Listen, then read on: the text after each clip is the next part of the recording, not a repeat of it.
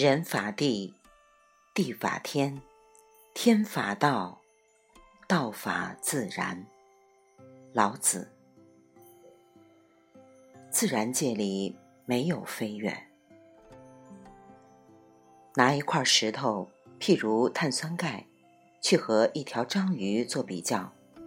你一定会觉得它们是全然不同的东西，没有任何可比性。再者，拿人和动物，譬如美洲豹做比较，尽管你已知它们之间可能具有进化上的传承关系，但你仍然会认为这中间发生过一次次巨大的飞跃，二者早已出现了质的不同。所以，从常识上看，飞跃似乎是不可否认的事实。不然，在这世界上哪来如此判然有别的？万千物象，也所以被马克思誉为头脑最复杂的思想家。黑格尔早就为人们准备好了一套从量变到质变的飞跃理论，结果刚好轻松愉快地投合了专门用来掩盖无知的常识。于是大家从此真理在手，心安理得。达尔文大约不太有闲工夫去玩弄辩证法之类的腐会技巧，因而只管信口地说出他自己内心深处的直觉和信念。自然界里没有飞跃。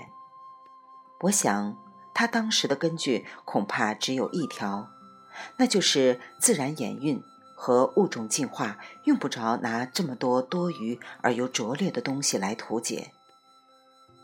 有关飞跃论的道理，一般是这样举例阐述的：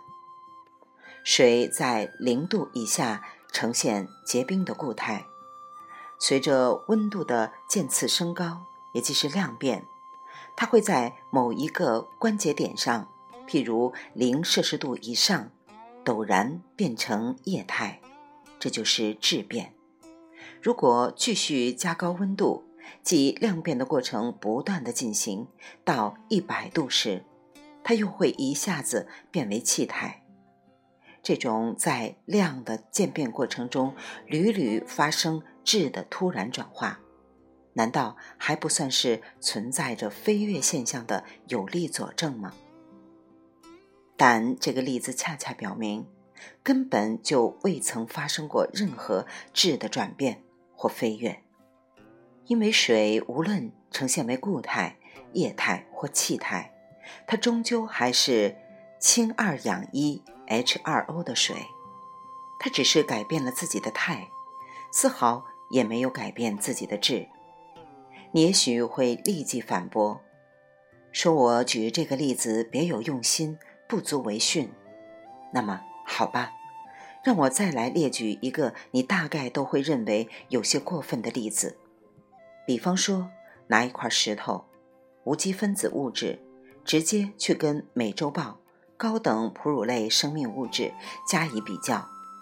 这期间总该发生过质的变化和无数次飞跃了吧？然而，此例照样不成立，而且从古到今都不成立。早在两千多年前的古希腊自然哲学时期。哲人们就一直在探讨有关世界本源的问题，譬如泰勒斯仅仅留下了一句传世名言：“水为万物之源”，即足以被奉为人类思想史上的第一位圣哲。随后，很快就有刘基伯和德谟克利特相继提出了原子论。请注意，这里已萌发出万物同质。和万物一系的潜在意蕴或概念。近现代以来的自然科学，简直就是古希腊哲学思脉的继续。从罗瑟福建立原子模型，到物理学的前沿一直在追踪基本粒子，再到当前夸克乃至顶夸克的发现，原始的万物同质和万物一系概念得到了进一步的确证。以至于这个问题业已变成了一个科学困惑，甚至业已超出了科学研究的能力范围和对象范围。有著名的盖尔曼疑难为证。盖尔曼是夸克的发现者，并因此获得诺贝尔物理奖。但恰恰是这位追究终极的科学巨彻，明确地提出了自泰勒斯以来一直悬置的大问题：夸克是所有物质最基本的基石，所有的物体都是由夸克和电子组成，只不过数目有多有少。即使是美洲豹这种古已有之的力量和凶猛的象征，也还是一大堆夸克和电子。不过，这一堆夸克和电子真令人惊诧。由于几十亿年的生物进化，美洲豹显示出惊人的复杂性。盖尔曼发问：在这儿，复杂性到底精确地意味着什么呢？它是如何产生的呢？这个问题其实包含了这样一组超科学的哲学疑难：什么是物？什么是类？什么是质？什么是态？再者，什么是演变？什么是转化？等等。返回到原初话题上，即是说，如果万物的质料是同一的，其间只有物态上的差异，那么所谓质变就永远不成立，因为说到底，它们只是态变，犹如小孩子用同一块泥巴捏出不同的玩物造型一样。试问？这里有什么飞跃可言？从这个高度出发，达尔文说自然界里没有飞跃，显然比黑格尔说从量变到质变的飞跃更具备更多的哲学深刻性。尽管达尔文只是一个生物科学家，黑格尔却是一个专业哲学家，而且据说还算是最了不起的哲学家之一。这实在是一件令所有搞哲学的人不免汗颜的事情。关于这个问题的解答，我无法在如此篇幅的小文章里把它说清，但读者至少应该明白，所谓量变的量，必须在某个更深的基层里去寻找；而所谓质变的质，永远与态没有分别。一切的转化、进化或演变。注定是一个同质的进程，因而应当将内质与形态这两个空洞概念合并为“质态”一词来使用，借以澄清质与态在存在性上的完全同一，即它们被规定在存在性的同一亮度上。如果一定要人为的分割质态，则勉强可以说质。表达着存在度的规定，态表达着代长度的规定，而代长度就是存在度的实现，故任何分割终究还是不能成立。人类的质态是相当轻浮的，这种轻浮就表现在它们随着物演存在度的递降而逐渐飘离了宇宙的本源和大体。并将自身完全寄托于存量极小却高度分化的后眼物态上。所谓高度分化，就是高度代偿化或高度复杂化。为了能够在这样麻烦的失位境遇中生存或依存，他们也只好相应的建立起一套高度分化的感知识变系统。而且要求此一系统最好富有如下三项基本素质：第一，他对较切近的生存条件，在感受上应保持最大限度的普遍性和鲜明性。也就是说，他既要能够把感知的对象范围尽可能延展开，又要能够把物类的细微差别尽可能扩大化。只有这样。他才会既不遗漏掉什么，也不至于陷入分辨不清的混乱境地。第二，对于较原始的基础条件，他又应该将其作为感受切近条件的媒介来加以利用。只有这样，才能达成感受的普遍性。故此，一切生物的视觉均建立在各种物体对原始光粒子的激发或反射的基础上。其听觉又以原始波粒子所奠定的万物基本运动形式之一的振动为刺激源，而组成味觉的基本要素之一酸，也同样来自于原始核物质中的质子及氢离子对味蕾感受器的生理作用等等，有以达成生物感觉的高度效能。第三，既然如此。则由于一般总是将原始条件混淆在切近条件的可感属性之中，或混淆为切近条件的可感属性之一加以感受，所以对于原始条件本身的感受不免失去鲜明性。这种损失是必要而有益的，它既可以为我们减轻感知的负荷量，又不会造成我们对切近生存条件的漠然无知。不过，大约正是基于如上三点感知规定，世界在我们眼里才会变得飞跃起来。那不是由于世事在飘荡，而是由于我们自己的心境在飘荡。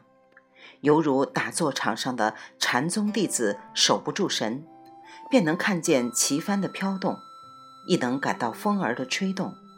禅师却说，既不是幡动，也不是风动。只不过是你的心动而已。我在这里不是要否认事物本身的客观眼动，而是要说明眼动的表现形式还得受制于我们对它的感知方式。具体形式对应如下：第一，由于我们的感知方式倾向于将对象的细微差别扩大化，所以我们总会把平滑渐进的动势误判为飞跃。譬如。用三棱镜将混合光区分为可见光谱，人们一般只能看见红，波长在七百到六百一十纳米；橙六百一十到五百九十纳米；黄五百九十到五百七十纳米；绿五百七十到五百纳米；青五百到四百六十纳米；蓝四百六十到四百四十纳米；紫。四百四十到四百纳米等七色，这七种颜色在我们的主观感觉上是截然不同的，但实际上各相邻色觉之间的波长纯属平滑过渡，断无任何一丝一毫的跨越或飞跃。不过话说回来，倘若我们全然没有在这种感知上的斩截和飞跃，想必人们不免会陷入无所适从的混淆状态。要知道，所谓的近视眼，就是看不清较远物体的边界，即眼球聚焦缺陷导致远方物体的边界模糊化。这就好比一个猿人要在秋季的一片黄叶，光感波长五百九十到五百七十纳米里寻找微微泛红的成熟果子，七百。到六百一十纳米，最少处只差二十纳米。假如他的主观感知不肯飞跃一下，既不肯给出一个视觉中枢处理上的截然分界，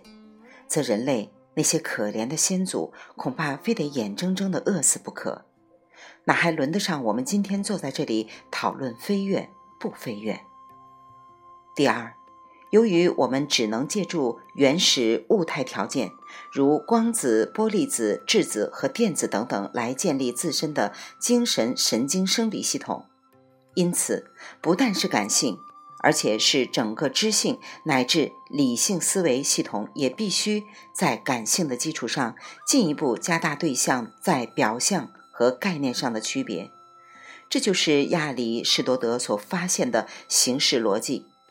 即知性逻辑的基本规律，所谓同一律 A 等于 A，排中律 A 是 B 或不是 B，矛盾律 A 不是非 A 等等，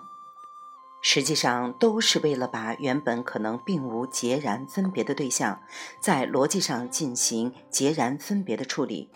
非此则不能建立任何概念的内涵和外延。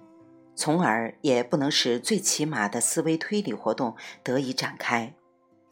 尽管后来的理性逻辑竭力要打破这种主观误差，但低级的理性逻辑譬如处于从知性到理性之过渡阶段的辩证逻辑，只能把这个误差提升到一个更高的层级上搅混。结果，他非但未能消除这个误差，反而把这个偏于琐屑的误差弄成了彻头彻尾的误导。第三，由于我们早把对原始微观条件的感受完全混同在切近宏观条件的感知之中了，也就是说，我们的感知系统一开始就建立在缺乏或淘汰细微感受性的基础之上，这就导致我们很容易忽略。或失察在基础层面上发生的微观演动和细小变化，比方说，一般情况下，我们根本看不见作为生物进化基础的分子变化和细胞变化。例如，物种之间在进化表型上的巨大差异，在基因分子组型上其实只是一个极其连贯的点滴累进。况且，我们更看不见作为整个宇宙物演基础的粒子变动和原子变动，而实际上，任何物质形态及其物理属性的改观，可能都发生在粒子或原子的重新排列或结构微调基础上的。既然我们对于这些极其微妙而又极其重要的东西一概盲目，我们还有多少靠得住的理由，敢去轻率地谈论什么量变、质变和飞跃呢？依我之见，若从最深处讲，这个倒霉的世界或许从来就没能飞过一次，也未曾跃过一回。它极其持重的稳步演动，尚且把自己的造物闹得死去活来、绝灭纷纷，何敢轻狂到飘忽起来的程度？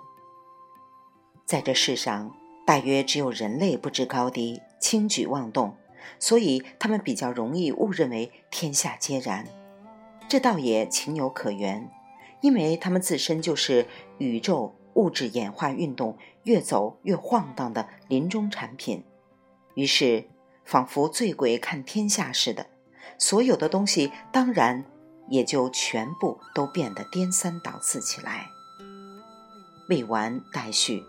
来自清音儿语子青分享，欢迎订阅收听。